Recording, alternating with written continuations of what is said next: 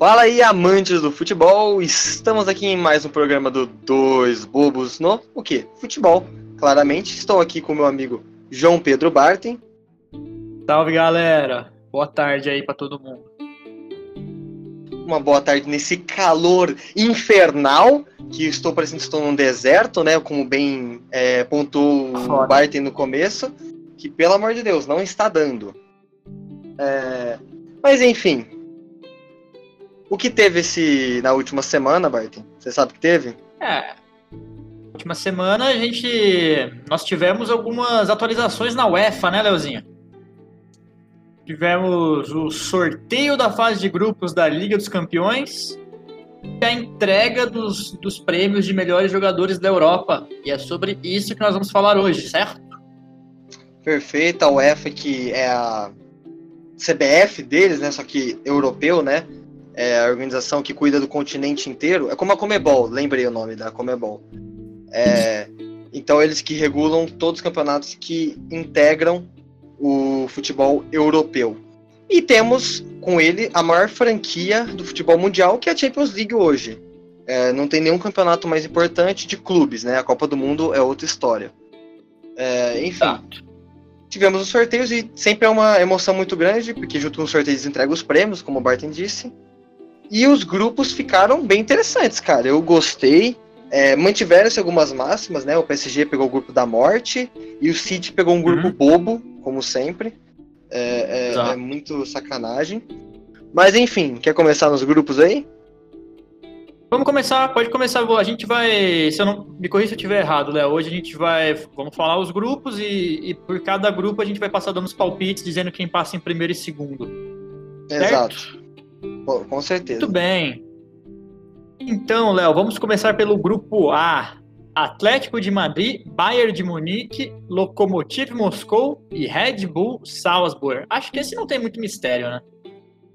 É, são um grupo, é um grupo com duas forças bem definidas, né? Naturalmente, o, o campeão da atual campeão da Champions e o Atlético de Madrid, que é um time que a gente costuma falar copeiro, né, aqui no Brasil. Eliminou é o Liverpool forte. ano passado eliminou o, o campeão, perdeu por uma bobagem pro Leipzig, né? Foi um lapso ali no time do Simeone. É, e é, o Salzburg pode dar uma incomodada, né? Que é um time que tem um trabalho legal, embora tenha perdido o Haaland, né? Na, na última temporada, e o Miamino, que foi pro Liverpool, pode incomodar e o Lokomotiv Moscou tá aí de passeio, né? Não, não vai atrapalhar ninguém. Vai lutar por vaga na Europa League mata-mata. É, eu acho que nem isso, acho que o Salzburg também tá bem tranquilo nisso. O Lokomotiv Moscou uhum. só vai. É aquele time russo que só vai dar pra uma passada e falar: Oi, beleza? Tô participando, mãe, tô aqui na Champions. Uhum. Porque eu acho que não tem muito o que fazer. O Atlético de Madrid vem muito bem, né? O João Félix nessa temporada tem tudo para dar certo. Vem com o Soares, que é, pô, um dos melhores centroavantes do mundo. É... O Bayern de Munique, a gente sabe aquela máquina que se reforçou perdeu basicamente só o, o Thiago de importante, né? Mas veio o Sané, o Douglas Costa, que quando tá bem fisicamente é um dos melhores pontos do mundo, eu acho. É, uhum. Entre outras escolhas. Então eu acho que aqui você tem dois grupos bem. dois times bem definidos que vão se resolver no confronto, confronto direto, né? Para ver quem passa em primeiro. Com certeza. É, eu acredito que o Bayern vai. Eu acredito que o Bayern passa em primeiro principalmente aplicando goleadas, né, que é uma característica do Bayern de Munique, coisa que o Atlético de Madrid, mesmo jogando com times pequenos, dificilmente aplica 5 a 0, 4 a 0. Verdade. Então, talvez, mesmo que o Bayern tenha dificuldades na Espanha, eu acho que o saldo de gols vai ser determinante para ver quem vai passar em primeiro.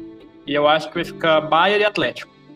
Essa é, você falou bem, o, o Bayern teve, a, eu acho, o recorde de gols numa temporada de, uh, de grupo, né, na fase de grupos da temporada passada, se eu não me engano, mas foram mais de 20 gols, é, um, como você disse, atropelando.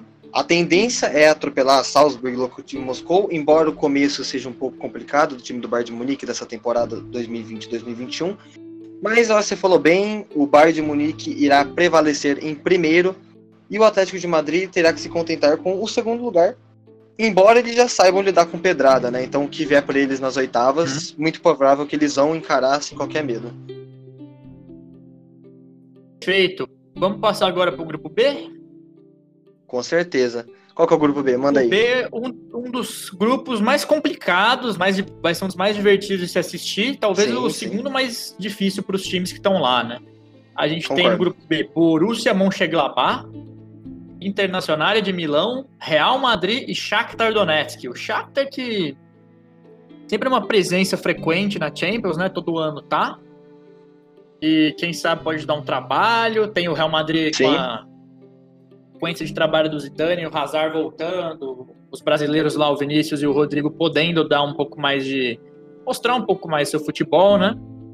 Gladbach foi muito bem no alemão no passado. A Inter que tá numa crescente aí do ano passado para cá. É, o são, é, esse grupo todos os quatro times jogam e deixam jogar, eu acho. O, a proposta do Antônio Conte para essa internacional está muito interessante. Trouxe o Vidal a custo zero, que é uma baita peça. É, uhum. Então eu acho que briga para primeiro lugar, com certeza. A Internacional está aí. Inclusive, o ano passado deixou escapar pelos dedos né, o título do italiano, poderia ter batido a Juventus. Mas eu acho que um time esse de Lautaro, de Lukaku, pode incomodar muito. O Shakhtar Donetsk, que é o time mais brasileiro fora do Brasil, né? São 11 brasileiros, Isso. se eu não me engano, dá para montar um elenco só de brasileiro. E é um time que a gente sabe que gosta muito, né? É o ucraniano, né? O William já jogou lá, o Bernard, é, e trocentos outros caras. Dentinho, mas outros grandes nomes já passaram lá. Que o técnico, que inclusive a gente vai falar dele mais pra frente, né? Porque hoje ele tá no Zenit. Mas é, eu acho que também pode incomodar, é assim, a gente fala pode incomodar com a consciência de que o Real Madrid Internacional são favoritos, né? Mas, claro. pô, é, lá na Ucrânia é jogo, porque agora os jogos vão voltar a ser no, nos seus mandantes, né? Na, nos seus países de origem. Pode, pode muito é, apresentar algum empecilho para a Internacional e para o Real Madrid que, embora é, não sejam nem sombra do que já foram no passado, né? Claro, o Real Madrid vem de um título espanhol muito bem ganho, inclusive, muito bem ganho, mas ainda o processo de reconstrução, né, daquele, daquela tríplice coroa, tríplice coroa não, daquela tríplice leva de Champions League. Campeonato. Tricampeonato de Champions League. A Inter em outra crescente se recuperando, porque há 10 anos não chega no título de Champions League, né? E perdeu a Europa League, embora jogando bem, mas o Sevilla ganhou com méritos. É, e o Mönchengladbach e o Shakhtar Donetsk vão ter uma briga boa, boa, porque é, quem vai classificar desses dois para a Europa League vai ser nos jogos contra gigantes e confronto direto. Então, quem quiser Isso. petiscar, é, um, é, o que você falou, talvez seja um dos grupos mais difíceis, para mim não é o mais difícil, mas eu acho não. que com certeza é o que vai dar muito divertido de ver e muito trabalho para definir. Mas é Real Madrid primeiro e Inter segundo, na minha opinião. Concordo com você, eu vou de Real primeiro, Inter em segundo. O que acontece é que esse grupo tem a lógica, né? Que é essa que a gente falou, mas os caras não podem vacilar. Tem que fazer não. o dever de casa, ganhar em casa e ganhar fora também. Né, do Real Madrid tem que ganhar os dois jogos contra o Shakhtar, por exemplo. Ah, tá, a, essa é a lógica, mas esses times podem complicar um pouco, né, Léo? É, a lógica nem sempre no futebol é exata, né? É, principalmente na Champions League, nesse campeonato louco pós-pandemia, depois de uma janela de transferências muito intensa, que o Real Madrid, pela primeira vez em 40 anos, não contratou ninguém na janela de verão europeia, né? É, uhum. então o Zidane vai ter que trabalhar com as peças que ele já tem, que são ótimas, nós sabemos a qualidade do elenco dos blancos. Certeza. E, e vamos ver, porque eu tô ansioso para ver esse, esses times se degladiarem na busca da classificação. Muito bem, Léo, todos estamos. Agora passando para o grupo C. grupo C nós temos um grupo um pouquinho menos equilibrado, né? Manchester City, é. Olympiacos, Olympique de Marselha e Porto. Na verdade, esse, o, o grupo é equilibrado se a gente tirar o Manchester, né? Porque aí a briga pelo segundo lugar vai ser boa até, na minha opinião. Fica interessante, fica interessante. É o Olympiacos que é o time do Rafinha, né? É, ah, é, Flamengo, Rafinha, entregador de Gatorade, tá ele mesmo. Que é, não fez uma pré-Champions brilhante, é, não, não jogou nada demais. É, o Olympiacos é com certeza o cachorro morto aí, né? É um time que a gente lembra de Rivaldo ter jogado lá, né? Mas que eu nunca apresentou nenhum perigo. É, e aqui não vai. O Manchester City segue aquela tradição de sempre, sempre, sempre ter sorte nas fases de grupo da Champions. E isso é um uhum. perigo, pois o depois quando vai enfrentar times maiores, é, acaba sendo eliminado, né? Embora tenha sido eliminado pelo Lyon na temporada passada, o Manchester City sempre enfrenta dificuldades, mais por uma característica do Guardiola, né, que a gente fala que é o overthinking, né, que ele pensa demais, ele pensa tanto nos erros do que o time dele pode cometer que ele muda pouco tempo, os jogadores não entendem e ele se embanana. Em vez dele manter o que está acontecendo a temporada inteira, ele sempre muda para um jogo importante da Champions. E isso é uma crítica dele que vem desde que ele saiu do Barcelona, né? No Bayern foi assim e no Manchester City está sendo assim. O Manchester City que ficou frustrado com o Messi, né? Não, uhum. não concluiu a transação. E você falou bem, a briga para segundo lugar vai ser interessante. O Porto parte na frente, na minha opinião. O Porto é o favorito, né? É, o Porto com certeza vem de um campeonato português muito bom. É, o seu principal rival não tá aí na Champions, né? Que é o Benfica. É, acabou ah, sendo eliminado na pré-Champions pelo PAOK Atenas. tá, o cara não teve um bom. Os dois que saíram do Flamengo, mas é, o cara não tá tendo um bom Cebolinha trabalho. também, é. trabalho. É, foi um time bom com, que eu não entendo porque acabou perdendo, né? Gol contra foi também, mas enfim. É, o Porto parte na frente, mas a gente não pode descartar o Marcelo, que embora tenha aquele idiota racista, é, desgraçado, né? É, que não foi punido. O... É, ganhou do PSG, né? Segurou o PSG. Então é um time é que a gente pode, pode beliscar com certeza a classificação para o grupo. É, tem jogadores interessantes, bons, né? O Tovan, o Mandandá, que é um ótimo goleiro, o Benedetto, né, que, o, que, que cravou os palmeirenses né? é, há duas temporadas atrás, então eu acho que pode brigar e o Olympiacos está aí para cumprir tabela. É, como o Olympiacos, o Shakhtar são times que todo ano jogam, né, que tem a, a experiência de jogar a Champions, mas dificilmente passam de seus grupos. O próprio Manchester City, inclusive, eles tiveram alguns anos caindo nas oitavas de final, né? Caindo para Barcelona Amargando. duas vezes seguidas, é. Real Madrid talvez também. Esse, Real Madrid, Barcelona, talvez esse ano eles consigam assim, né? Aquele, tem aquela história, para você ganhar uma competição mata-mata, você tem que frequentá-la. Dificilmente na primeira vez que você vai jogar, Exato. você vai ganhar ela, porque você tem que ter experiência do time, o treinador, não que o Guardiola não tenha. Mas estar lá em Manchester e tal, tem toda essa questão. Esse ano o Manchester pode vir forte. Ah, com certeza. Até porque o Manchester só não ganhou ano passado porque era uma. É o que a gente falou, né? Foi pensar demais, perderam gols, mas eu tenho certeza que se tivesse dois jogos, né, que não teve ida e volta contra o Lyon, o Manchester teria fatalmente ganhado. Provavelmente, concordo com você.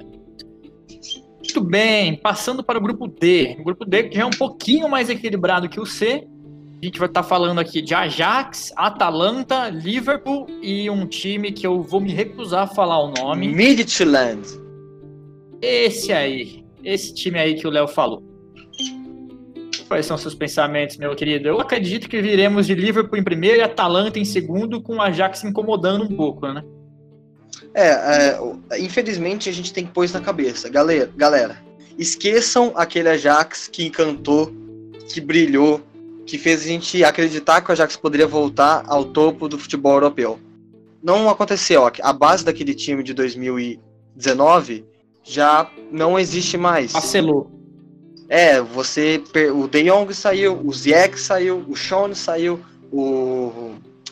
É, o Delight saiu, é, entre tantos outros. Então o time, óbvio, ainda tem aquela filosofia de jogar para frente, toque de bola, tem o Anthony agora do São Paulo, né? Anthony do São Paulo, que é muito bom jogador.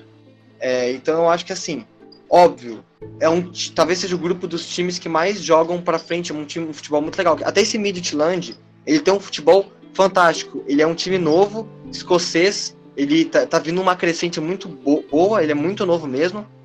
E assim, as ideias do técnico do time, que agora eu esqueci o nome, infelizmente, é, na, pelo menos na liga, elas são muito ofensivas e sempre dão certo, né? Infelizmente, a gente sabe que o cara tem que mudar quando vai jogar com um gigante europeu. Porque uma coisa é você jogar de igual para igual com os times locais. Outra coisa é você uhum. pegar um, um, Liverpool, que é o atual campeão da liga mais complicada do mundo. Ganhou é, a Champions Atalanta... semana passada, quase, né? Exato, não. É, em termos históricos, foi isso mesmo. Voltou à glória europeia. A Atalanta segue sendo um time muito bom, não perdeu ninguém, até onde eu saiba, né? É... Não, não perdeu. Também deixou escapar o campeonato italiano pelo, pelos dedos, né? Que a gente vai falar disso, mas a Juventus vem numa decrescente absurda, muito ruim, e só não ganha porque os outros times dão uma pipocada de vez em quando. Mas enfim, é, eu acho ganhou da Lazio, né, por um placar muito bom no, no, no, no começo do italiano, né? É, e eu acho que tem tudo para continuar fazendo um futebol que, pela primeira vez que participou na Champions na temporada passada, na temporada passada retrasada, que eles. É, não, foi na temporada passada. A primeira vez que eles chegaram na Champions hum, já bateu na semifinal, né? É, então, foi, é muito. Quartas, perdão. A, a semi foi contra o, o Leipzig. É, então, eu acho muito interessante a gente prestar atenção. E o Liverpool é o Liverpool, né? Time muito intenso que só se reforçou trazendo um Thiago, o Thiago né? é. que Apesar dele por 20 milhões né, apenas. Mas... se machucou, é, o Alisson tá machucado agora também, e, embora tenha levado uma sacudida do Aston Villa, né, 7 é a 2 7 e do Aston Villa que nem é tudo isso hoje, né? A gente sabe que já foi grande, já ganhou a Copa dos a Liga dos Campeões, mas vai com certeza passar em primeiro com uma certa tranquilidade, com a Atalanta vindo em segundo e o Ajax, infelizmente, tendo que buscar apenas a Europa League, mas embora seja a realidade dele. Exato, é a lógica que isso aconteça mesmo, né? Muito bem, vamos para o grupo E agora. Um grupo que tem o Chelsea tem tudo para passar com tranquilidade, né? Chelsea, Krasnodar da Rússia, o Hans da França e o Sevilha, né? O tradicional Sevilha que vai ver aí até Diniz com terceiro lugar de propósito para voltar para a Europa certeza. League. Eu faria isso, eu faria isso. A meta é o terceiro. É... Pô, mas... você falou bem. Não, só queria dizer que, brincadeiras à parte, os favoritos aqui a gente tem Chelsea e Sevilha, né? Mais uma vez, vão ser decididos nos confrontos diretos, porque mais que o Chelsea tenha um elenco melhor com o Thiago Silva e tudo mais, o, o Chelsea vem, não, não, tem participado tão ativamente do cenário europeu, né? De, de futebol nos últimos anos. O Sevilla ganha a Europa League a rodo. Então talvez aí possa dar um trabalho, mas a lógica eu acho que o time de Londres passe. Fala, Léo. É, o, o Chelsea talvez tenha feito uma das melhores janelas europeias, né? Se a gente pegar os times, é, não tem um começo brilhante de Premier League, né? Aliás, nenhum do top do Big Six tá tendo um começo brilhante de Premier League, é, principalmente o City e o Liverpool, que é engraçado. Mas eu acho o Chelsea foi inclusive eliminado pelo Tottenham da, da Carabao da, da, da outra Copa da Liga. Mas a Copa da Liga inglesa. Ah, mas não, sim, sim, estou pontuando porque não foi um começo. Ah, claro. E, e assim, o, no meu entendimento, de futebol, como engrenagem, eu acho que hoje o Sevilha funciona mais que o Chelsea, como engrenagem.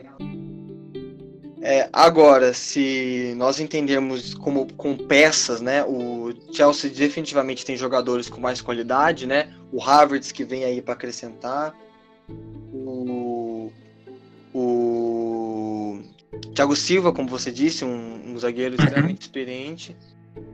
Mas também a gente tem que entender que não é só de grandes jogadores que funciona o, o time, né? O Sid René. Claro, esses jogadores mas, chegaram agora exato, também. Chegaram agora, sem entrosamento. Embora o Lampard eu acho que vá fazer um ótimo trabalho, né? É, porque o cara tem entendimento de jogo como poucos. Mas o Stade René também é a primeira vez que está participando da Champions, né? É a, é a, primeira vez que o time se classifica, muito legal, né? Embora o time só tenha, uhum. é, basicamente, a gente não saberia, né? Mas ele se classificou justamente porque o campeonato francês parou antes, né? O campeonato ah, francês uma, parou numa rodada, muitas rodadas atrás, né? Praticamente antes da metade do campeonato.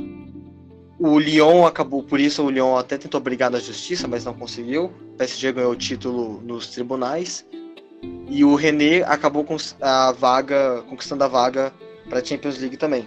O Krasnodar tá aí de passeio, provavelmente o René que vai passar em terceiro lugar, né? Como você disse, se eu fosse Sevilha, eu ficava em terceiro para ganhar a Europa League mesmo, tudo tranquilo. Mas eu acho que é, o Chelsea engrenando pode voltar às glórias. Você falou bem, né? O Chelsea faz tempo que não pinta no cenário europeu. Depois do título em 2012, vem caindo muito cedo, né? Inclusive caiu duas vezes. Ele é meio freguês do PSG, caiu duas vezes já para o PSG, que eu me lembro, né, de jogos. É, sim, sim. E então eu acho duas vezes seguidas nas oitavas de final, se eu não me engano. Oitavas de final, sim. Já tem um jogo que o, o Thiago Silva meteu a mão na bola e depois ele faz um gol de cabeça. Ah, eu acho que hum, não lembro. É, mas é, eu lembro eu que, que, é, é meio freguesinho o, o, o, Chelsea. E o, mas embora é, tendo dito isso, eu acho que o Chelsea passa em primeiro e o Sevilha vai pegar o segundo lugar, embora lembrando é, é um time com uma engrenagem muito boa, com jogadores já que se conhecem e um técnico grande que é o Lopeteg, Lopeteg não, o é o Lopeteg, é o Lopeteg. Uhum. Ele mesmo.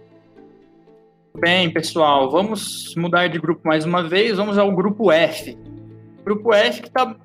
Eu acho que tá até que parecido com o grupo E em questão de disputa. Nós temos Borussia Dortmund, Clube Bruges da, da Bélgica, né? A Sim. Lazio e o Zenit. O Zenit que também é outro time que tá sempre na Champions, mas quase nunca consegue sobressair, né? parece o Borussia vai ter facilidade em pegar o primeiro lugar e a Lazio o segundo. Essa é a minha opinião. O que, que você acha, Léo?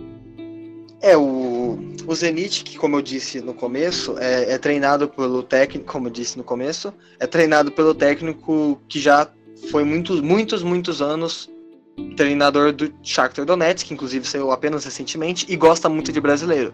Então não estranhe por aí se o seu time começar a vender jovem promessa pro, pro Zenit. Mas enfim, é, o Zenit não tem nenhuma ou pouca expressão na Europa.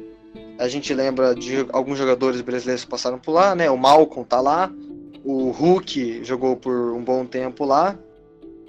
Mas no fim é mais do mesmo. Eu não sei se vai ser tão fácil assim, sinceramente, pro Dortmund, Barton.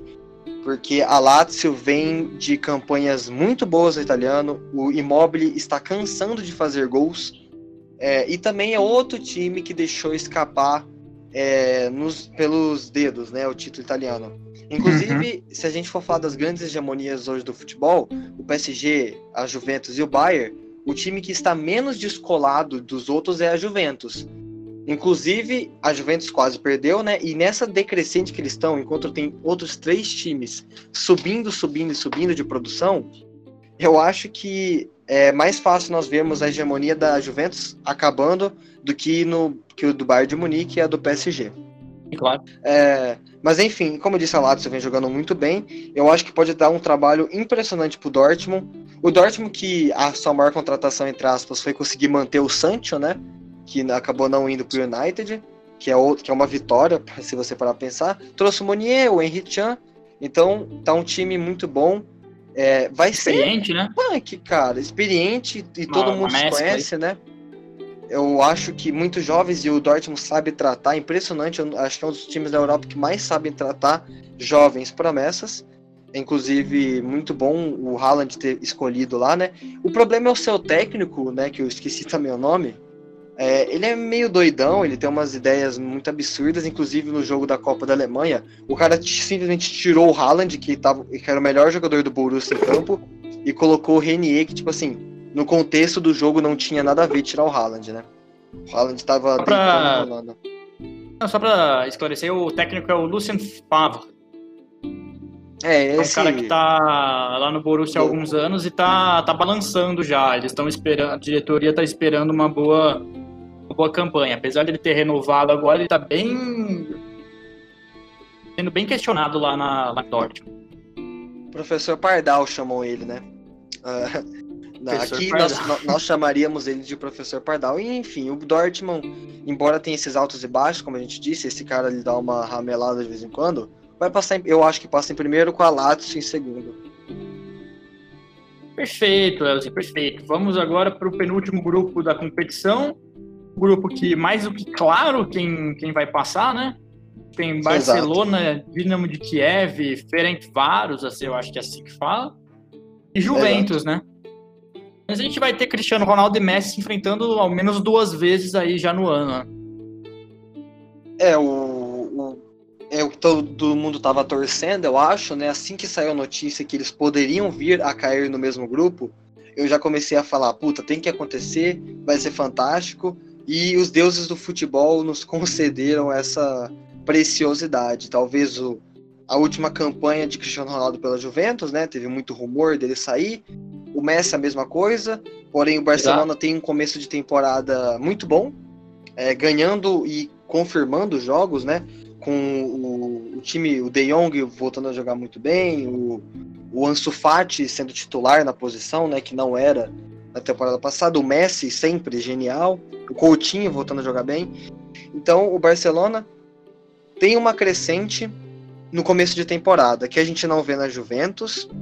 A gente consegue ainda perceber aqueles traços do time que está se arrastando no seu campeonato, na mordomia, né?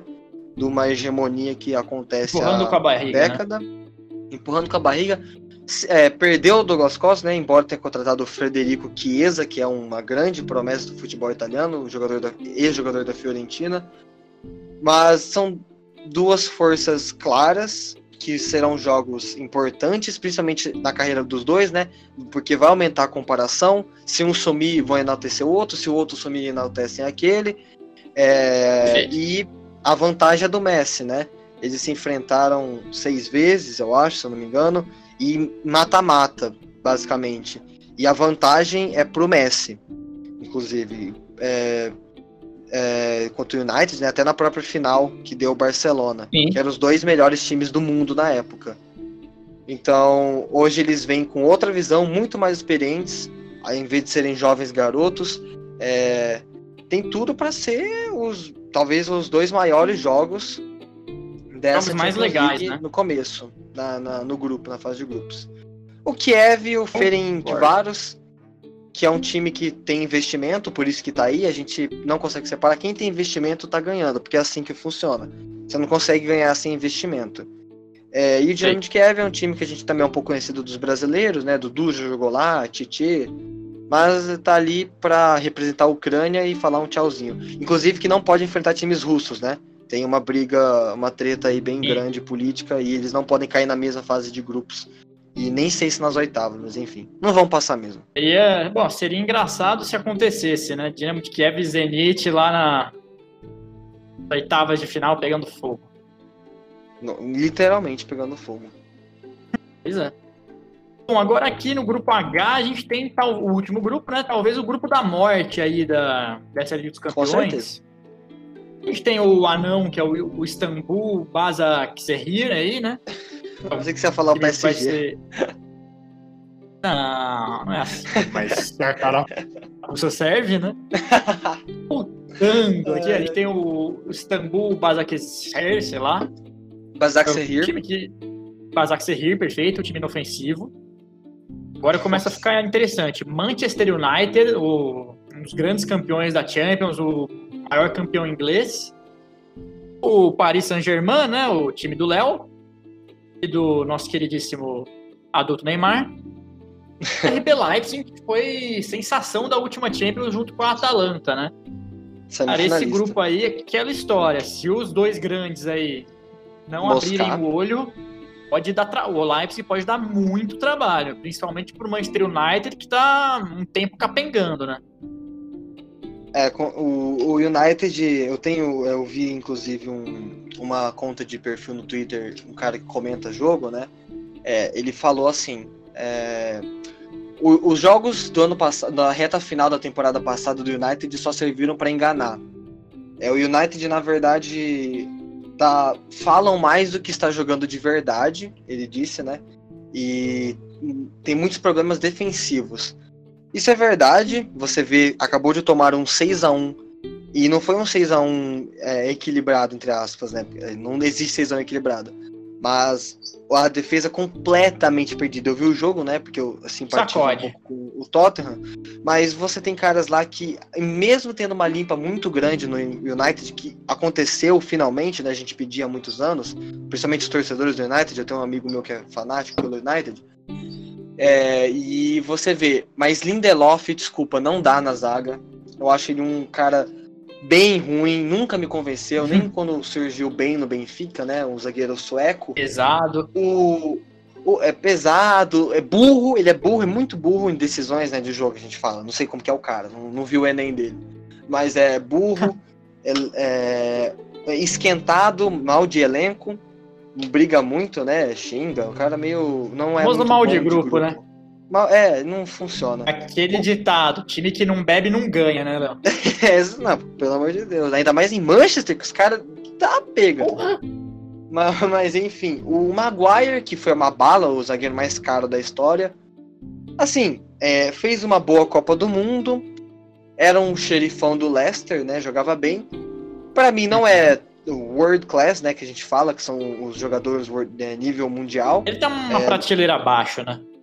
Uma prateleira abaixo, assim, é um, um, zagueiro interessante, com certeza, não é ruim, mas eu acho que é bom pelo alto, muito bom pelo alto, mas ele não, não é um cara que cresce os companheiros. Por exemplo, o Van Dijk. O Van Dijk fez a produção do Matip ou do Lovren, até do Joey Gomes, eles crescem com o Van Dijk. Eles, eles viram um, é, zagueiros de um nível que eles não são, né? O Matip, inclusive, por exemplo, naquele jogo contra o Barcelona, o 4 a 0 é, ele joga melhor que o Van Dijk. É, e até, quiçá, faz uma Champions melhor que o Van Dijk, né? O Lovren também, que nunca foi nenhum zagueiro brilhante, jogou melhor que o... Que o é, jogou melhor não, é. Cresceu de produção e o Joe Gomes, que é um jovem inglês, também cresce muito na presença do Van Dijk. O Maguire não vejo isso nele. Eu vejo o Maguire como um cara que precisa de alguém assim. É, o Manchester United tem um problema que depois de Vidic e Ferdinand na zaga, né? Nada é suficiente. E é. de fato foram dois zagueiros brilhantes. O Vidic duas vezes o melhor da Premier League, né? É o Van Dijk só tem uma vez. Melhor que zagueiro, não, melhor jogador da Premier League. Ele ganhou duas vezes. Caraca, olha só. É, como zagueiro. Então, é um problema que muitos times enfrentam, né? De ter lendas e não conseguir repor essas lendas.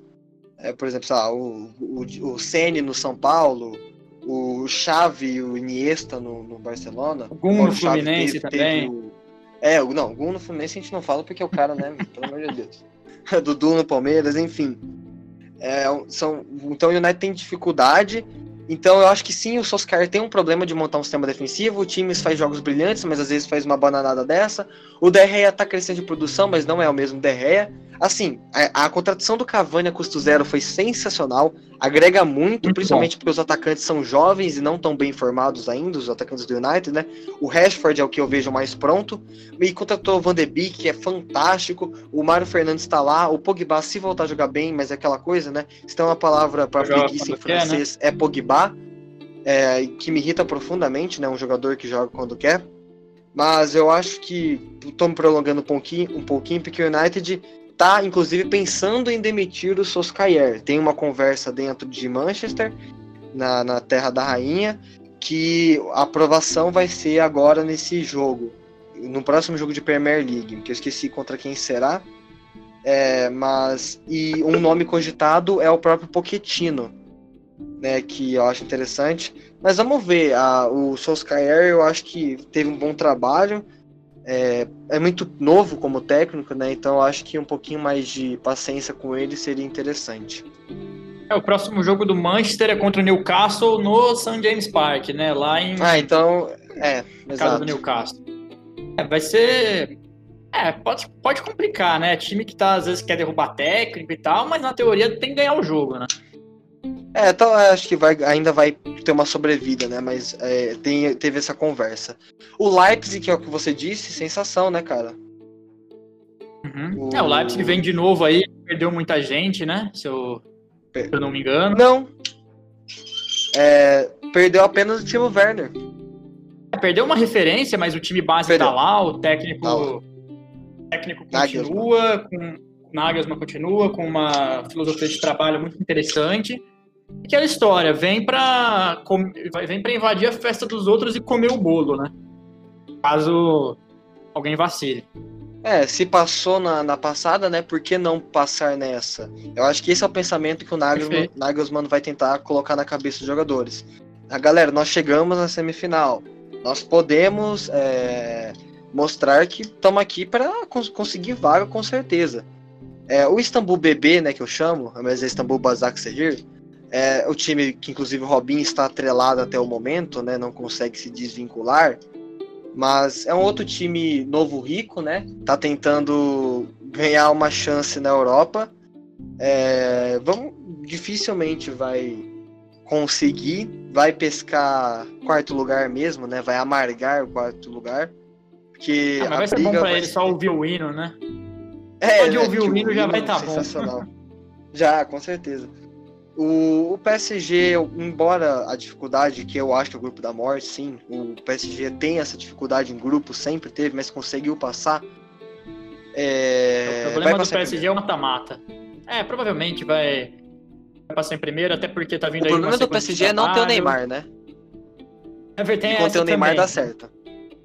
Dá certo, é, realmente dá certo.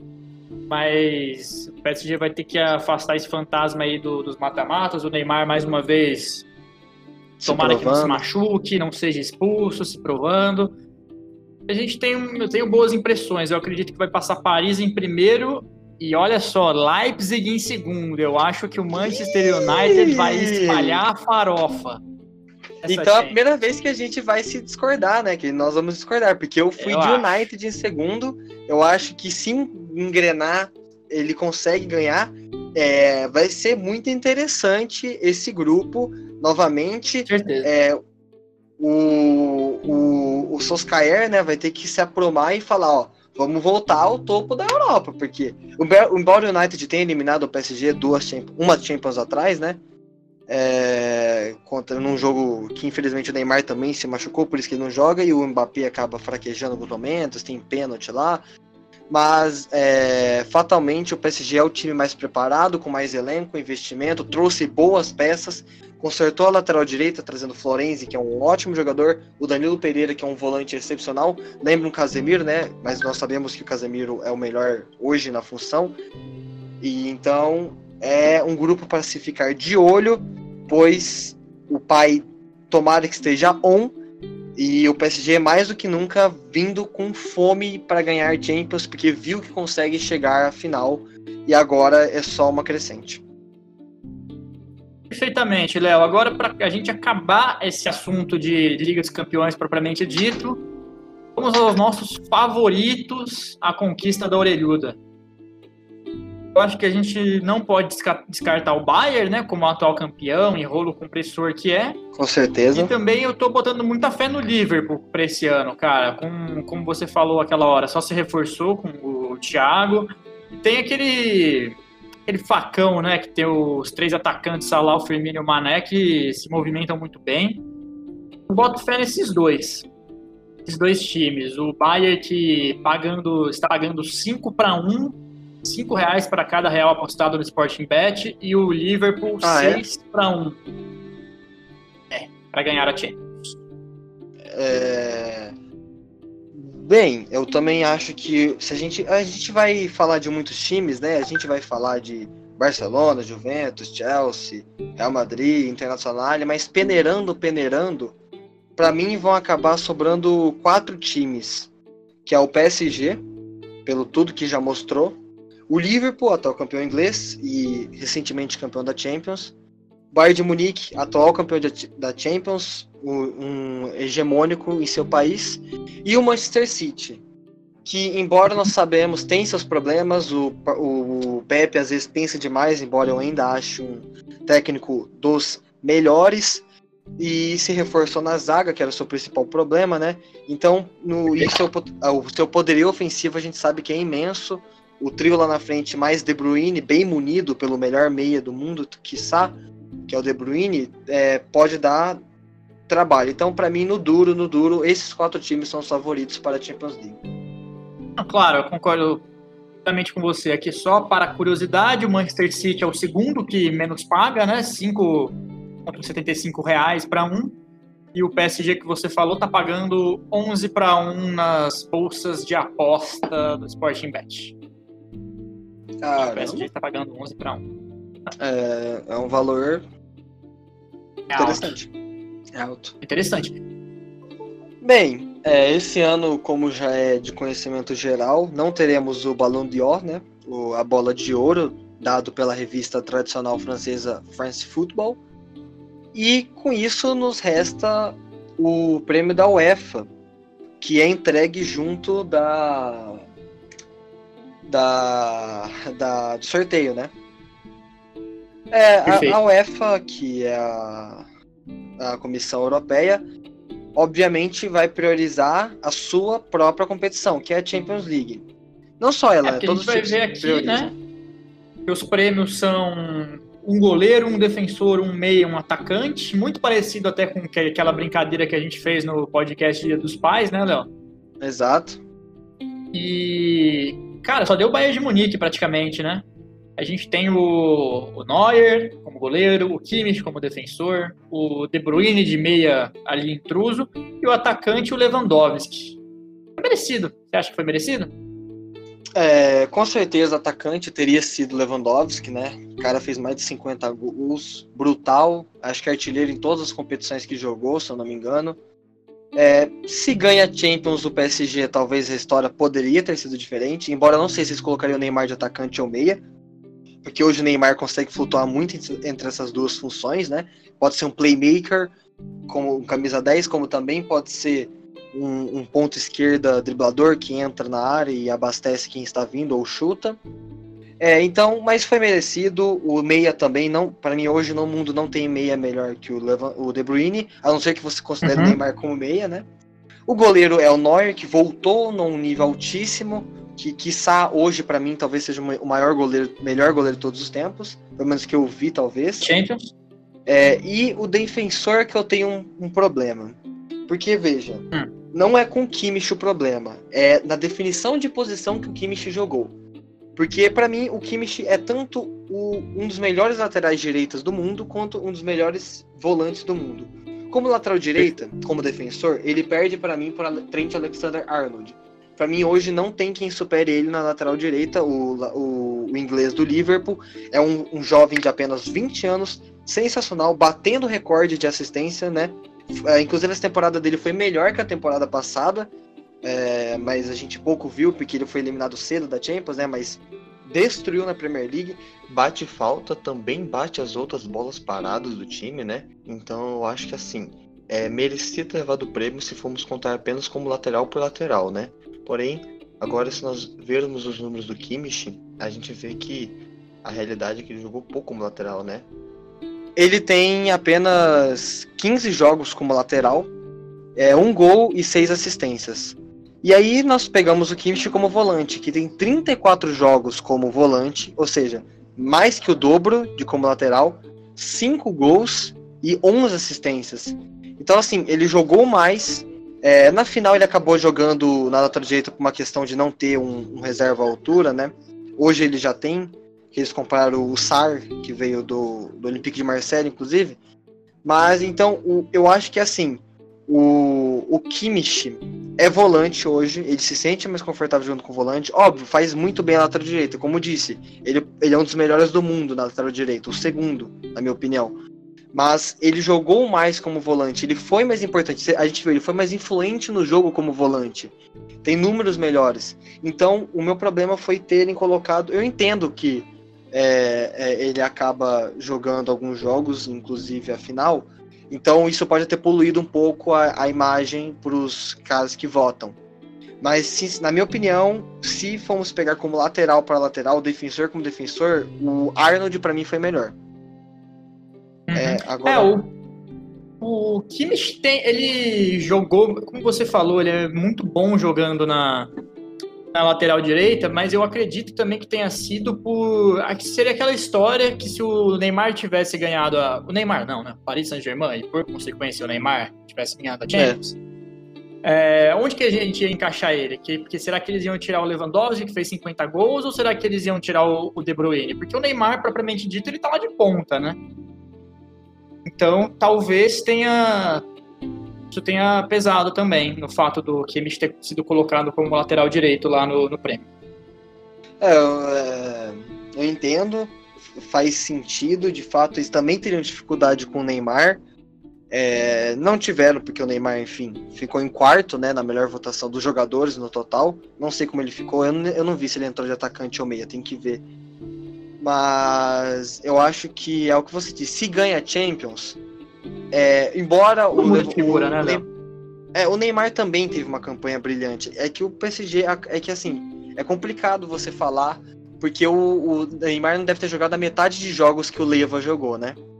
É, o campeonato francês parou, as, as copas já estavam, só faltavam as finais, né? Que acabaram sendo jogadas. É, em questão de Champions, ele jogar na mesma quantidade de jogos, né? É, é, é óbvio. Mas, enfim, ficou uma lista justa, com o melhor jogador da UEFA sendo propriamente dito o Lewandowski, que era batata, ganhou tudo que podia. É, o, o, o, ano do Bayern de Munique foram cinco títulos, eu acho, né? Quatro títulos. Então é justo e só esse asterisco que fica no Kimmich. Mas não vejo uma. Não é um, uma, um absurdo igual Modric ganhar melhor do mundo. É nesse nível. É, e, e o técnico é o pra... É, exato, é isso que eu ia falar. O técnico o ah, Hans Flick, que chegou no Bayern de Munique, mudou o time completamente de patamar, começou a ganhar de todo mundo. Acho que não. Acho que às vezes o Kike Santien podia ter ganhado do, do Flick. Né, podia. E o Bartomeu como melhor presidente de clube europeu. Podia. Nossa, cara. É. É difícil bravo. a vida blaugrana. A, a vida blaugrana. E eu nem sou torcedor do Barcelona, né? Mas enfim. Não. É difícil. E a gente tem também não só os prêmios da Europa masculinos, como os femininos. Conta aí pra gente, Léo, quem ganhou, time. É, é assim, a gente vai ter uma coisa muito parecida com o masculino, com só uma pessoa destoando. Pois o, hoje o melhor time do mundo feminino e atual campeão da Champions League, se eu não me engano, o maior vencedor da competição feminina, o Lyon, da França, que dos 1, 2, 3, 4, 5, 6, dos seis prêmios ganhou cinco, perdão, quatro, né? É, a, a melhor defensora é a Renat, que é a zagueira titular da seleção francesa é, é, que, que, jogou muito na Copa do Mundo Feminina, inclusive contra o Brasil, né? Não deixou passar. Alta, boa pelo alto, né? A goleira é a Sara Bolhade, que também é do Lyon. É, ágil, muito pouca acrobática, né? Você não, ela não é muito espalhafatosa, que é bom, muita gente gosta disso no goleiro. A melhor meia que foi a Dzenifer Marozan, também do Lyon, é, uma playmaker, pensadora, né? A melhor atacante, que aí sim destoa do resto do prêmio, é a é, Pernille Harder, não sei falar o nome dela, perdão, que fez a, a, a, campanha inteira com o Wolfsburg e recentemente foi a maior contratação do futebol feminino, né? Jogadora mais cara de todos os tempos, por Chelsea. É, muito ágil, né? Que a gente já falou disso, o futebol feminino é um jogo muito mais ágil, é, também pensado, tem que pensar rápido é muito menos aéreo. É diferente que a gente projeta de um centroavantão masculino, né? A gente quer um cara um pouco mais parado, que não é o meu ideal. A melhor jogadora também foi a Pernali Harder, que foi o melhor atacante, e o melhor técnico foi o Jean-Lu Vossu, que é do Lyon, que novamente venceu tudo que podia vencer e foi o melhor time da Europa no feminino. Bom, galera, então é isso que a gente teve para falar para vocês sobre a Europa, né, de uma maneira bem completa, com a análise dos grupos, a análise dos prêmios. E acho que é isso, né, Léo? Mais alguma coisa? Considerações finais, né? É, acho que não, só muito ansioso para a volta do futebol, né? Em muitos países já tendo a torcida, ainda bem. É, alguns países já vencendo a, a, o novo coronavírus. E só meus votos de confiança para que seja uma Champions das melhores que nós vimos sempre. Sempre evoluindo, nunca regredindo. Tomara, o melhor futebol entre clubes praticado no planeta, né? Galera, então é isso. Fica aí o meu abraço e, como sempre, até semana que vem. Falou aí, meu povo. Nos vemos domingo.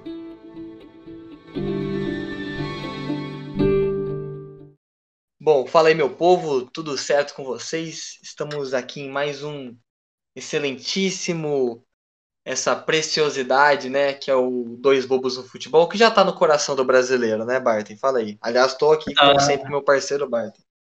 Está no corpo inteiro do brasileiro. Programa irreverente, programa polêmico, hoje vai Cheio polêmico. De si. cheio de si. Irreverente em si. Antes, né, era aquele negócio, dois gols do futebol era, era pequenininho, né? Nunca É, é uma tinha- coisa. Não conhecia as vicissitudes da vida, né, Léo? Fala aí. Menino novo, nunca tinha. né? Exato, agora já tá mais encorpado, um pouco mais maduro. A gente nem um pouco mais maduro, Exato. mas eu acho que é disso que o povo gosta, né? Então, Com certeza. Estamos aqui hoje para falar de um, que é um assunto que a gente citou no podcast lá no Exato. programa dos maiores atletas, né, de todos os tempos. Aqui a gente separou os maiores, as maiores instituições esportivas de todos os tempos, os maiores times, clubes, Meu amigo. dias, como você quiser chamar. E aí que, cara, tem de tudo, tem vários esportes, vários milhões, vários bilhões também, né? Então É, vai bilhões, ser né? bilhões, então vai ser Sim. interessante. Milhões é coisa já de. já é do passado. Milhões é. É a gente não conversa mais com essa casa de, de, de dinheiro. E muito bem lembrado. É Sugerido. de- Exato, sugerido por você, né? Você falou que a gente poderia fazer esse tema. Aí a gente buscou lá na memória e, pô, é interessante, não? né? Porque é, é, é, se a gente já conseguiu comparar caras esportistas de várias modalidades, agora times, né? E aí vai ficar um pouco mais enxuto, porque a gente tem que entender que tem que ser coletivo, né? E aqui já dou É, uma e- D, não vai entrar seleção. Isso, eu tinha pensado de botar a seleção junto, mas o Léo achou melhor que não, e bom, tudo bem. Ficamos só nos times mesmo. E dessa vez não vai ser mata-mata, né? Vai ser, de novo, vai ser um. A gente fez um top 10, certo? Um rankzinho bacana pra dar view. que- Aqueles caras. Pra dar o quê? Pra dar Pra view. dar view? Ah, pra dar view. É, E bom, e se tivesse thumbnail, eu ia colocar também na, na capa, setas, aquela coisa que a gente sabe que atrai. Mas enfim, é, não vai entrar a seleção. com 10 mil quilos de Nutella, veja que Isso, isso, isso aí, isso aí bomba. O... Não vai ter a seleção por quesito de seleção atua num período menor de tempo. É, basicamente a grande competição é a cada quatro anos, né? Seja Olimpíada ou seja a Copa do Mundo. Cara, acabei de ter uma ideia para um outro puta programa. Ah. Eu vou fazer um mistério depois eu te conto. Mas me nossa, lembra. tá. Beleza. Vou fazer um mistério aqui. Só para deixar no ar. É, enfim, e, e a gente entende que os times têm anos inteiros juntos, tem muito, é uma, é um período de tempo maior e é mais difícil estar em alto nível por mais tempo, né? E aqui nesse, a gente usou alguns critérios, é, uns mais relevantes que os outros, né, com pesos diferentes. Para quem estuda na escola ainda sabe que peso importa algumas vezes nas notas. E aqui não vai ser diferente. E o, Ah, é, os critérios que a gente usou foram valor, valor do clube, né? Esse tem um peso um pouco menor, porque só valor, hum, dane-se. Torce, torcida, né? Número de torcedores, é, É mais interessante, né? inclusive no mundo inteiro, não só no, mas é interessante ver a dominância e no mundo também. É, é, relevância do esporte, isso deu uma, uma, uma pesada também, não foi muito grande, mas assim como pesou no do atleta, né? Pesou aqui também. Títulos e história, é, tu- aquela coisa, um time antigo, tradicional, e vem e constância nesse mesmo tempo, né? O time que tem que ser constante nesse período, óbvio, vai ter uma falha ou outra, porque como eu disse, é um time, se manter constante a vida inteira é complicado. Mas enfim, esses foram os critérios, né? E aqui a gente acabou pegando times de basquete, de futebol e futebol americano. Assim, ah, vôlei. Time de vôlei é um pouco é diferente. Quando você fala seleção de vôlei, beleza, você fala, puta, seleção do Brasil, seleção da França. As seleções no vôlei têm bem mais peso que os clubes. É, aí diferente do basquete e do futebol, e o futebol americano nem tem seleção. Tem seleção, Bart? Eu tô falando besteira. Não. Nem tem seleção. Então, pra você ver que são jogos em essência de times mesmo. São esportes de time. Aí também não tem aqui o beisebol. Aí vai da relevância do esporte, né? A gente sabe que tem muito nos Estados Unidos, também tem aqui na América do Sul, Venezuela, o esporte mais popular da Venezuela é o beisebol. Só que é, os times acabaram não, não sendo muito relevantes, é um pouco complicado. E, ah, outros esportes, vai, é hockey, tá ligado? Eu não sei, desculpa, minha ignora, ignorância, mas eu não sei um nome de um time de hockey. Eu sei que o. Mano, o melhor time de hockey é o Anaheim Ducks, que hoje eu tive o prazer de estar assistindo, estar assistindo foi uhum. Tive o prazer de assistir uma vez aí, passei um frio, cara, isso foi engraçado. Porque tava legal lá em Anaheim. Os caras perdem né? dente, perde real, tipo, sai os dentes. É, mas se liga, tava 18 graus lá, eu tava tranquilo. Calça, não, não, calça e casaco, tá ligado? É, lógico. Chega lá dentro do estádio, mano, todo mundo de cobertor, puta, gorro, casaco, luva, que com 6 graus lá, mano. Não, mano, é, é, é, é bizarro. Tá de gelo, né? Foda, mas. Não é esporte pra brasileiro, definitivamente. Ah, não, não é. Mas, enfim, esse, esse tipo de esporte acabou passando aqui batido, mas a gente entende a importância para os canadenses. Brincadeira. É, enfim. E mas aí. É... Exato, é. Ficou. Nossa, aí Canadá. É, Ouvintes do Canadá. Nossa, é, os ursinhos ficam felizes. É, enfim. A gente pegou, na verdade, 11 nomes. E é uma lista uhum. de 10. Então aí a gente pegou dois no futebol americano, que são o Dallas Cowboys, né, Bart? Me corrige porque eu zero futebol americano aqui. Dallas Cowboys. Cowboys e o New England Patriots, do marido da Gisele Bündchen, que é Esse assim que é conhecido. E já não é mais, né? Agora ele está na grande Sarasota, lá na Flórida. É, na grande West. Que nome, que nome. Mas enfim. Do, aí do basquete, a gente escolheu três. E aí um vai ficar de fora dessa lista. Que é o, a gente escolheu o Boston Celtics, né? Um time gigante. O Los Angeles Lakers. Maior. E aí você vai. O maior. E aí você vai ficar pensando. Hum. Chicago Bulls. E aí, Barton? Chicago Bulls ficou, ficou de fora. O Bulls ficou de fora da lista porque que é um, é um time que não ganha nada, desde, não ganha nada porque não ganha título, né? Desde 98, é. não vai pra final, desde essa época também. Deixou de ser competitivo, né? Deixou de ser competitivo, teve o auge aí com o Michael Jordan, né? Mas o Michael Jordan ele consegue ser maior que o Chicago Bulls, então ele, o Chicago Bulls está aqui por causa do Michael Jordan. É, uma menção, fica aí a menção rosa. Fica aí décimo primeiro aí o nosso queridíssimo Chicago Bulls, porque teve um dos maiores times da história, teve o maior jogador da história, talvez o segundo maior atleta de todos os tempos, como Exato. a gente disse já há algum tempo. Então aí fica um abraço a todos. fica a nossa saudação pro nossa saudação ao... o Bulls. Ao Mike. É, enfim. E aí, o futebol acabou sendo a maioria, por N motivos. Futebol é o esporte mais relevante, é o que a gente sabe mais. Brincadeira, mas são, é um dos esportes mais antigos. Né? É, é o nome do programa. O, o futebol é o, é o esporte mais antigo desses, desses dois. É, tem os times, os times são mais tradicionais, né? São tipo, pega o Real Madrid desde 1930, tá ligado? Fazendo sucesso, mas enfim. É, e aí ficou Real Madrid, Barcelona, Santos, conhecido como Santos também, Manchester United, Pérola da Rainha, Boca Juniors e Bayern de Munique. Aí você vai sentir falta.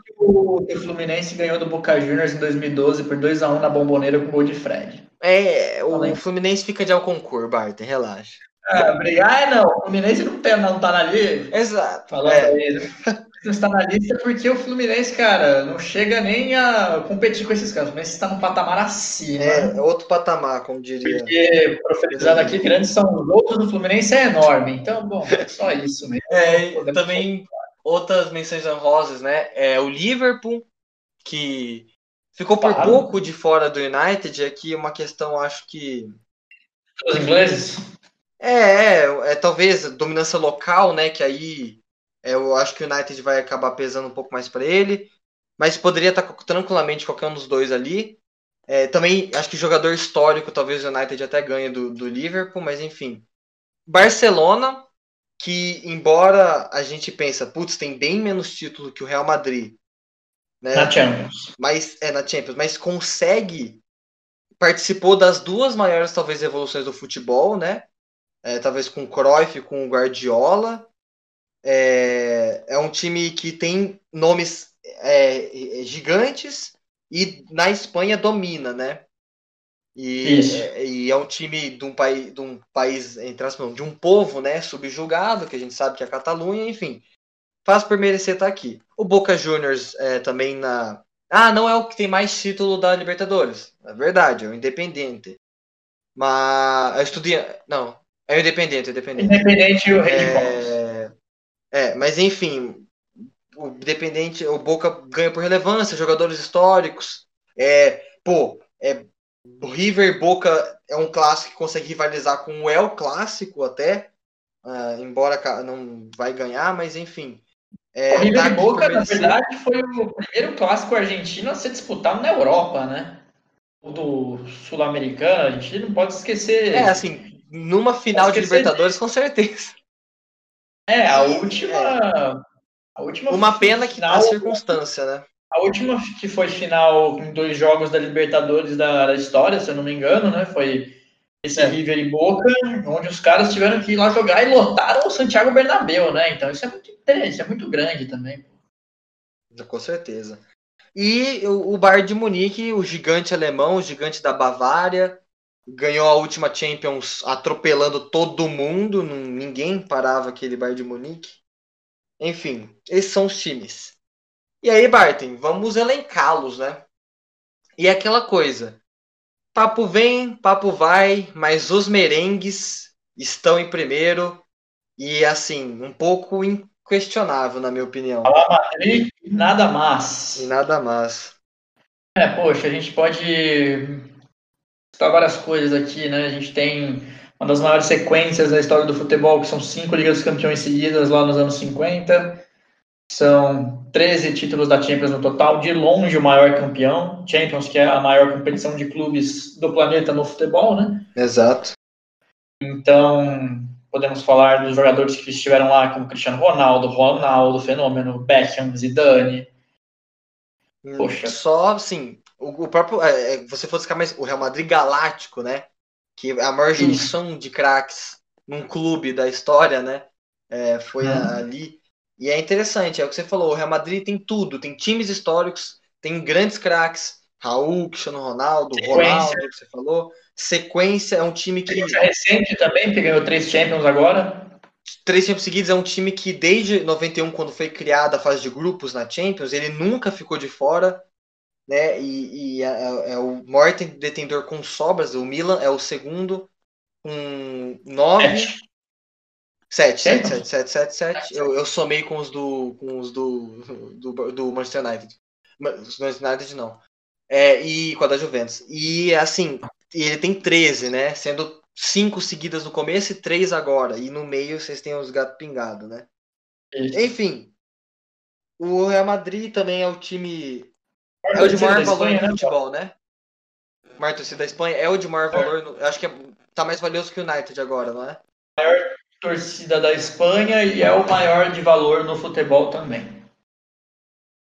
Então, assim, é... tá bem posto aqui em primeiro lugar. E, putz, é um timaço. Em, em segundo, já vamos trocar de esporte. Trocar de esporte já? Em segundo, te, temos quem, Bart? Temos quem? O time da, da, da cidade de Los Angeles. É, a gente tem o. Talvez eu posso ser aqui um pouco exagerado. Clubista? Não, não, clubista exagerado. Porque eu, eu, como você já pode ver, inclusive nesse programa, que eu não deixo o clubismo interferir nas minhas análises.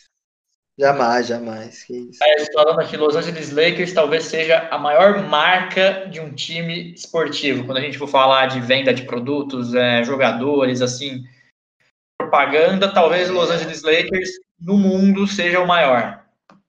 É, então, pode, assim, pode estar bem certo, Madrid, talvez. talvez. Exato. Então, pode ser também, mas o Los Angeles Lakers é o quarto time mais. Quarta equipe esportiva mais valiosa do mundo, né? A maior do basquete, valendo hoje. Se o Léo quiser comprar, o Léo vai ter que pagar 4 bilhões de dólares, 4 bilhões e 400 milhões. Uma bagatela, né, de apenas isso. Pois é, se o Léo quiser comprar o Lakers, ele vai ter que pagar essa, essa graninha aí, né? Essa, essa, essa nota preta. É. E além disso, poxa, Lakers é um time de todas as ligas americanas esportivas, o Lakers é o que tem maior número de vitórias. O uhum. Lakers tem mais de 3 mil vitórias desde o começo da sua existência. É o maior campeão da história da NBA, empatado com o Boston Celtics com 17 títulos, sendo o atual campeão da NBA, onde já uhum. o Lakers também passaram craques assim incríveis. O, um cara que chamava Irving e virou Magic, pelas jogadas que ele fazia. Os caras chamavam ele de Magic Johnson. Cara pouco conhecido. É, né? Não ficar é. falando. Ele mesmo tem cinco títulos também. É, além de Magic Johnson, tem Kobe Bryant, que é o. É um Michael Jordan, de quem não viu Michael Jordan, né? Michael Jordan. É um dos maiores jogadores, atletas de todos os tempos. E além de, de Magic Johnson, também passou por lá Kobe Bryant, né? Que é o cara, o, infelizmente faleceu esse ano, mas num acidente. Mas é o Michael Jordan, de quem não pôde assistir ao Michael Jordan jogar. o cara que tem cinco títulos, um recordista de, muito, de várias, vários fatores da liga, como pontos, coisa e tal. Então, assim, Kobe Acho que ele pode representar o Lakers como a marca da vitória, né? O cara é um time que sempre chegou em finais, né? É um time que nos anos 80 rivalizou com o Boston durante 10 anos, um, ou um ganhava ou o outro ganhava, então também tem essa parte de ser constante. É de longe a maior torcida da, da NBA. Então, eu acho que não tem muito mais o que falar. Enfim, e agora, voltando para o esporte da bola quadrada, como diria o Kiko, é Barcelona, em terceiro lugar, e o time agora Blaugrana, né, ou os culés, como o Barcelona é conhecido. Inclusive, você sabe por que são os culés? Por que, não? Não. É uma história. O cara jogou o gancho, né? É uma história muito engraçada. Não, eu realmente não sei. É, o Camp Nou antes, é, o é, as pessoas para ver os jogos, elas é, antes assim, muito antigamente, elas sentavam no muro, né? Uhum. E aí a, a, os transeuntes, né, a, a população uhum. que passava atrás e via os caras todos sentavam, via a bunda das pessoas. Então é os ah, culês. Tá. Juro uhum. que é isso, é, é por causa disso. É, é uma história bem curiosa. Quando assim, um pouco de várzea no futebol europeu, né? Que em cima do muro, ah, ele regaça. É, enfim. Então o Barcelona tá aqui. Aí você pega time históricos, pô, você quer quantos? Jogadores históricos, e o time tem tudo. Jogadores históricos, é, relevância, né? Você tem Ronaldinho, Messi, Eto'o, sei lá, Ronald Koeman, Pep Guardiola, o próprio Johan Cruyff, que a gente elegeu lá como o segundo maior da história. Assim, tá bem posto aqui, né, Barton? É, o Barcelona, poxa, é o. É, é o time que em 2010, cheio de muricis no futebol brasileiro, né? Cheio de retranqueiros, a gente escapava para poder ver um jogo muito legal. A gente assistiu o Barça, né? Um, aquele time histórico também. É um time que realmente que tem muito mais relevância, acho que a gente pode falar nos anos 2000, né? A partir do Ronaldinho Gaúcho. Só que é uma relevância Exato. tremenda, porque o Barcelona dominou o cenário mundial até o Real Madrid voltar em 2013, né? Com 2014, na verdade, quando ganhou a, é.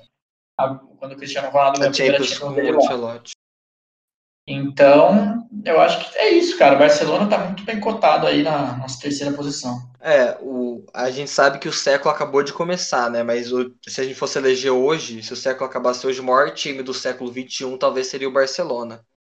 Eu acho que é, é discutível, mas... Não, mas uh, talvez. Enfim. Uhum. Em quarto, bora voltar pro basquete com o que o Barton disse, o rival do Los Angeles Lakers, né, Barton?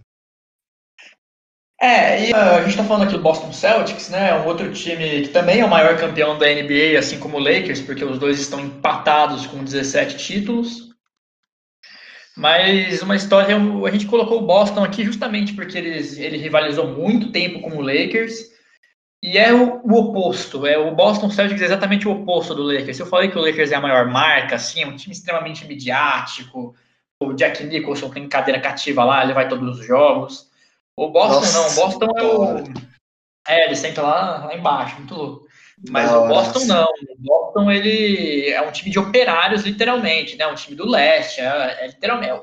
Boston e Los Angeles eles ficam em lados completamente opostos, né? Na, na ponta direita e na ponta esquerda dos Estados Unidos. Então é cultura totalmente diferente. Só por isso aí já dá uma pimenta muito legal para colocar, porque o Boston e o Lakers sempre rivalizaram em jogar finais e Pô, com certeza, foi muito legal. Inclusive fica aqui a minha indicação. mais, né? Tá? Fica aqui a minha indicação para quem ainda não assistiu, o documentário Melhores Inimigos ou Best of Enemies, em inglês, feito pela ESPN, que fala da história da rivalidade dessas duas equipes, que é muito interessante. Inclusive, nesse documentário, eles contam, porque é, nos Estados Unidos, até hoje, aqui no Brasil, no mundo inteiro, a questão racial é um problema, né, Léo? Ainda tem, Sim, exato, tem gente infelizmente. Que, que é, é racista, que faz diversas injúrias é raciais. É idiota, basicamente. É, é, exatamente, que é idiota.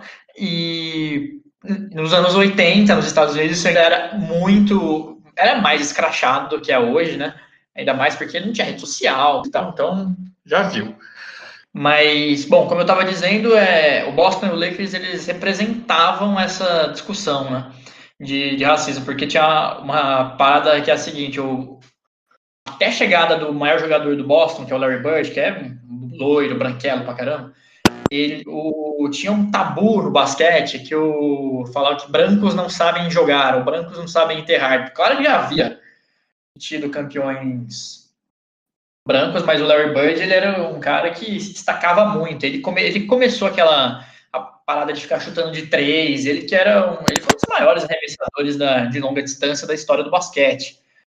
Talvez sendo ultrapassado hoje pelo Stephen Curry, mas o Larry Bird era claro. fenomenal. Isso é uma coisa muito legal que eles falam no documentário que representava na, essa discussão racial, né? Que o, o Lakers era 80% composto por jogadores é, negros, perdão, no elenco, e o Boston por jogadores brancos. E claro que lá dentro da quadra não existia isso, coisa e tal, mas era uma coisa, uma pitada a mais para colocar essa questão aí, poxa, quem que vai ganhar, os brancos ou os negros, sem qualquer problema racista por parte da mídia e dos times, mas claro que o público, quando enxergava isso, via uma oportunidade, né? Porque era branco zoando negro e negro zoando branco e, e vamos lá para porrada no esporte, né? E foi sempre muito equilibrado esses, esses duelos. Então é também muito interessante por causa disso. A maior rivalidade da história do basquete, talvez a gente pode colocar uma das maiores de todos os esportes também. Com certeza, é, é muito relevante. Isso só aumenta, eu acho que o tamanho dos dois times, né? Claro. Essa, essa rivalidade. Em quinto temos o gigante da Bavária, como eu disse anteriormente, né? Bayern de Munique, né? Os, não sei outro apelido pro Bayern, mas enfim, é, é o time que a, que a gente conhece, que atropela quando monta aquele elenco absurdo. Encaixa, né? É muito interessante. O Bayern, é. ele, quando encaixa, ele ganha na. goleia até na Champions, né? Porque no alemão eles goleiam sempre, mas quando encaixa mesmo, fica legal. É, no alemão é. O alemão é playground, né? A Bundesliga para eles, eles ganham com o pé nas costas, embora na última, se não fosse o Hans Flick, de, quase deu uma complicada, mas no final sempre dá Bayern. E é interessante, é um time que a, a Alemanha tem, vai, tem o Borussia Dortmund com um ou dois títulos, o Hamburgo com um título, e aí o Bayern com seis agora, né? Então ele se destaca uhum. muito, tanto localmente quanto internacionalmente. E. Barulho, Léo. Começou quando? Vou ficar assim. É, internacionalmente. Acabou de começar.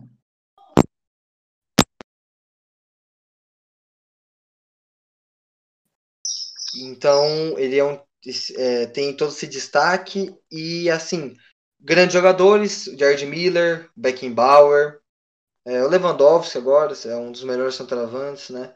Miller, entre a Ribéry, Robin, né? Times maravilhosos que, de fato, a gente pensava, caraca, é, injustiçados de bola de ouro, né? Que muita gente fala que em 2013 o Ribéry tinha que ter ganho. E, e assim, é o que você falou, quando encaixa é um time muito legal de ver jogar. A gente reclama que os alemães são muito pragmáticos, né? Mas quando o, o time deles encaixa, é uma máquina de fazer gols absurda. Que assim, se você não tiver um time com uma proposta para enfrentar eles, eles vão ganhar de você. Visto o Barcelona. Vão ganhar bonito, né? Exato. Passando hum. o trator. Eles vão simplesmente fingir que você não existe. E é isso. Acho que o top 5 fica bom assim, né, Barton? Ah, poxa. Acho que eu não tiraria ninguém daí, não. Não, não tá, tá todo mundo no seu lugar. Bem, agora os outros cinco, né? Temos em sexto o Alvinegro Praiano, glorioso Alvinegro Praiano, que é o time de Edson Arantes de Nascimento, de é, Coutinho, do Senhor Pepe, Santos.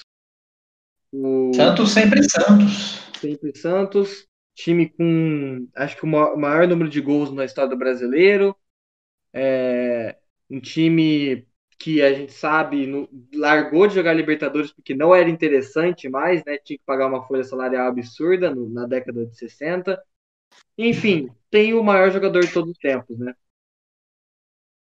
Tem o maior jogador, tem o maior atleta de todos os tempos, né? Como nós muito bem classificamos o nosso time do Pelé. E uma coisa muito interessante do Santos também é que não só o. Porque, por exemplo, a gente vai falar de outro time aqui, mas já adiantando, o Chicago Bulls, como a gente tinha falado, Michael Jordan saiu. Nada. Acabou o time. O Santos não. O Santos foi campeão brasileiro, campeão da Libertadores, da Copa do Brasil, depois que o Pelé saiu. Tem uma história no Santos depois do Pelé. Grandes times, né? Grandes times. E isso é muito legal, porque a gente mostra que o clube ele, é, ele pode seguir sem um jogador desse tamanho, né? E, e também é por isso que o Santos está aqui, por esse feito que muitos times não conseguem, né? Exato, é o time brasileiro com mais Libertadores junto com o São Paulo, né? E com o, uhum. com o Grêmio também, né? Todos têm três Libertadores. Isso. É, também, e, e, são dois mundiais ou três? São dois, né? Duas, três, duas vezes. São Paulo. Dois. São Paulo tem três, Santos tem dois. E, e, então, assim, conquistou a Europa, fazia excursões, todo mundo queria jogar contra o Santos e ainda assim tem muito respeito. Tanto é que quando teve, por exemplo, o Mundial, tudo bem que a gente sabia que daria Barcelona, mas foi um jogo muito comentado, porque é, o, Santos com esse DNA de menino da vila, de é um jogo sempre muito aberto, muito ofensivo, que, times que a gente sempre gostou de ver, né? E, enfim, está no DNA do Santos, é o maior time brasileiro, né? É, é, relevância, história. E assim, tá bem aqui em sexto. Na frente de, por exemplo, a Pérola da Rainha, onde, nas, onde tem o menino, o menino mais lindo do futebol, talvez, David Beckham. Oh, claro. Manchester United, como diria. O Fred é mais bonito. É, é, fica aí o, eu acho que. Não, não fica nada. É o Fred. Um abração aí, galera. Enfim, então o Manchester United, o lado vermelho da cidade portuária de Manchester, é, o mais tradicional, o, o, um time que na era Ferguson simplesmente atropelava todo mundo na, na liga doméstica e ganhou duas Champions com ele, um time que é, era o mais valioso da, do futebol até um pouco tempo atrás, mas um time muito rico na sua história, né?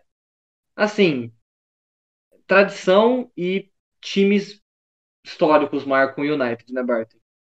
É, já tem uma música do Fluminense que ela serve para definir o United também, né? Que é Força, Glória e Tradição.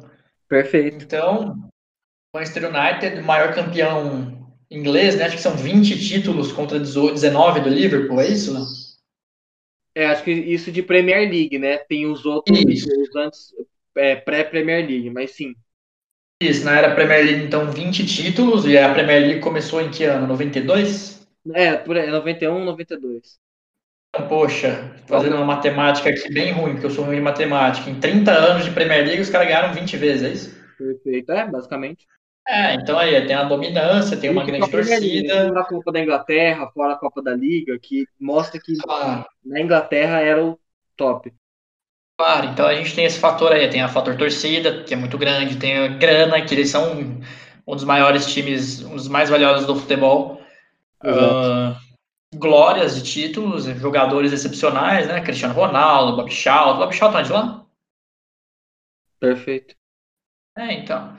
Então acho que eu não tenho muito mais que falar do Manchester, não. E tá então, bem aí também.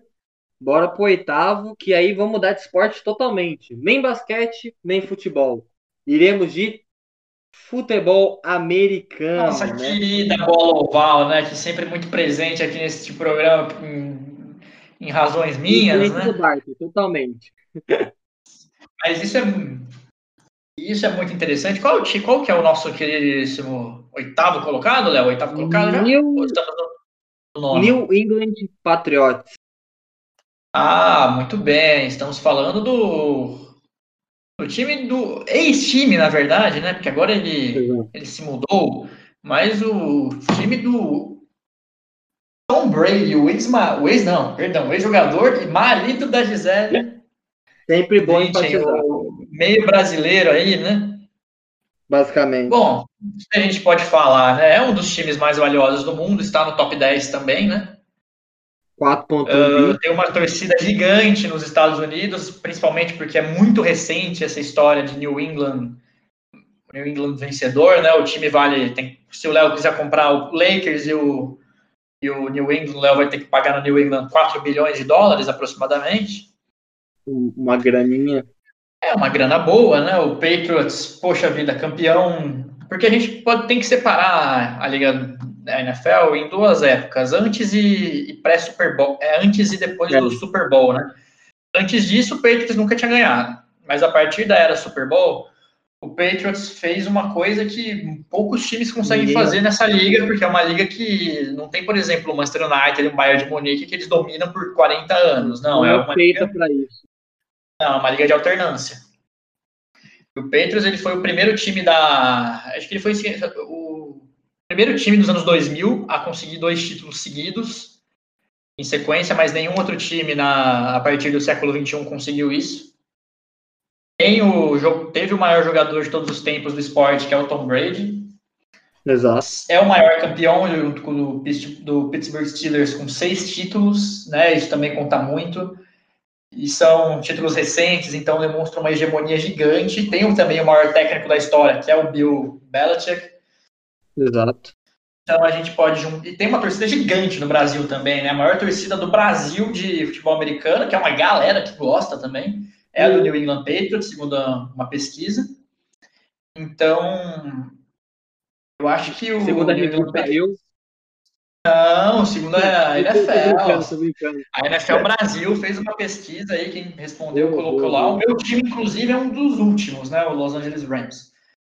Mas. Voltando, grande torcida, top 10 de valor, maior jogador da história de um determinado esporte. Eu acho Exato. que, poxa, New England aí tá, tá bem também, né, Léo, na nossa oitava colocação. É, para representar um pouco esse, esse lado mais americano do esporte, né, que é esse show, na verdade, que é o futebol americano. É, tá bem né? aqui, é, entretenimento muito consumido. E em nono, voltemos para o futebol. Boca Juniors, um gigante da Argentina, um time que todo brasileiro tem medo de pegar na Libertadores, falar que não tem é mentira. De, acho que só perderam três vezes para brasileiros em mata-mata. É, foi eliminado, perdão, foi, foi eliminado apenas três vezes e acho que já enfrentou mais de 20 ou 20. É, você vê com um time muito temido aqui, Pô, jogadores históricos. Benedetto, né, Léo? Se a gente falar do Benedetto, Léo vai começar a chorar. Não, não, fala desse maluco, não. Ele tava feliz na, na França, nem lembra mais aqui da Liberta. mas, mas você lembra? É... Então, exato, mas você teve o Maradona, que é mais o quê? Riquelme, Canidia, né, o outro Teves, Carlos Carlitos Teves, que inclusive voltou a jogar muito bem essa temporada, está jogando muito bem. É, acabou de eliminar o Inter, né? é, Abelão, Abelão, enfim. O Boca tá aí, cara, sendo um dos maiores campeões da Libertadores, do Argentinão, e tem talvez a segunda maior rivalidade do mundo, do futebol, né? Atrás de talvez do El Clássico, Barcelona e Real Madrid. Tem... eu já vou, discordar, né? Mas Não, veja. É Fluminense e Botafogo. É Fla-Flu, é Fla-Flu. É Fla-Flu, pô. Fla-Flu, o clássico começou 45 minutos antes do nada, Léo. Pode Ou 40. ser também, pode ser também, eu aceito. Poxa vida. É clássico que engloba diversas coisas, engloba classe social, engloba o melhor, a maior torcida contra a melhor torcida, que é a do Fluminense, óbvio. Então, assim. Não, mas sem sacanagem, eu acho que separar maior clássico aí é muito louco, porque a gente, aí a gente tem que falar de diversas coisas, tem que falar de paixão de torcida, tem que falar de quem, quantos, a, quantos espectadores dão, quanto esses jogos já decidiram final. Aí, cara, é muita coisa. Mas, Sim, muito, claro muito, muito mim, poxa, que é um clássico possível de ser o maior de, todo, de todos, que é o Fla-Flu, poxa, por que não? Mas Barcelona Real Madrid, River Plate Boca, poxa, também, né? Exato. Então, River Boca que foi uma circunstância ruim, mas já decidiram o final de Libertadores. Foi pro Bernabeu, né? Infelizmente a gente sabe que foi aquela merda toda, violência, é, uma organização absurda da AFA. Mas, é, enfim, foi decidido no, na catedral do futebol, né? Que é o Santiago Bernabéu. É, então, assim, é, diz muito da relevância do clássico e diz muito sobre o Boca, que está aqui um pouquinho acima do River, talvez por jogador histórico, né? Que o River não tem um Maradona, mas enfim. É, tá... O River tem um Conca, não sei se você sabe, né? Vai, deixa o Conca tá ao concurso também, tá igual o Fluminense, tudo ao concurso. Não tem Desculpa, gente, é porque é muita emoção. Mas, mas enfim, tá o nono. E para fechar. Estamos em. Não, para fechar. Programa, eu, eu, tenho que. Eu, assim, eu posso dar a minha opinião no meu próprio programa, né, Léo? A gente pode fazer isso? Lógico, tem que. Não, tem que ser tudo. Ah, então pronto. Então pronto. Danado. Eu tô rindo aqui, eu só tô rindo. Eu, tô, eu, eu sou o cara mais risonho que tem, relaxa. Enfim. Bem, para fechar essa lista, né? Não é o Fluminense, mas é o Dallas. Está na frente do Bahia, mas tudo bem. Exato. O Dallas. Ah, futebol americano, Dallas Cowboys. Muito bem. Cowboys. Futebol americano. É o décimo. Vamos lá, Dallas Cowboys, que eu posso falar? O Dallas Cowboys é o maior, a maior instituição esportiva que você quiser, se o Léo quiser comprar. O Patriots e o Lakers e o Dallas Cowboys, caso o Léo queira desembolsar, uma bagatela de 5,5 bilhões de dólares, a maior instituição esportiva em termos Ai. de valor do planeta Terra. Que grana. E além disso, é um time que tem cinco títulos, né? O maior campeão tem seis, o Dallas tem cinco, não fica muito atrás disso. É a maior torcida de futebol. É maior, na verdade, não. É a maior torcida dos Estados Unidos, Sim. batizada de America's Team, que é um clube extremamente. A gente pode falar que é o Flamengo de lá, né? Dá pra, dá pra falar isso. Então, o Dallas também com grandes jogadores como John Sanders, e aí a gente, poxa, vou ficar falando aqui três horas, mas eu acho que principalmente pela questão do valor e pela questão da torcida, e também de relevância esportiva, um time Exato, dominante, tem um grande mercado, né? Que é, que é Dallas, então acho que os Cowboys aí em décimo para fechar fica bem interessante. É, eu acho que o nosso top 10, então, para revisar, fica Real Madrid, Los Angeles Lakers, Barcelona, Boston Celtics, Bayern de Munique, Santos, Manchester United, New England Patriots, Boca Juniors e Dallas Cowboys. Ficou um top é, interessante. Não, top 10 de respeito, vai. Por favor. É... maneiro. Selo é, dois bobos no futebol. E, e aí, só para fechar, né, fazer só uma. É, falar um pouco é, também na última semana, é, do final de 2020 está sendo complicado o futebol. Faleceu o Paulo Rossi, né? É, Puxa, carrasco, Brasil. É, para vocês entenderem, é como se o Romário morresse. Tipo, o, o, o que o Romário é pra gente é o que o Rossi é para os italianos. O cara que é o primor da finalização, que é, eliminou talvez o Brasil que as pessoas mais idealizam, né, que é o de 82, Carrasco, e, e, e então, vou, é, então você tem um cara muito importante para a história da Itália. Perdemos o Maradona recentemente também, o, o cara também já foi técnico gigante argentino.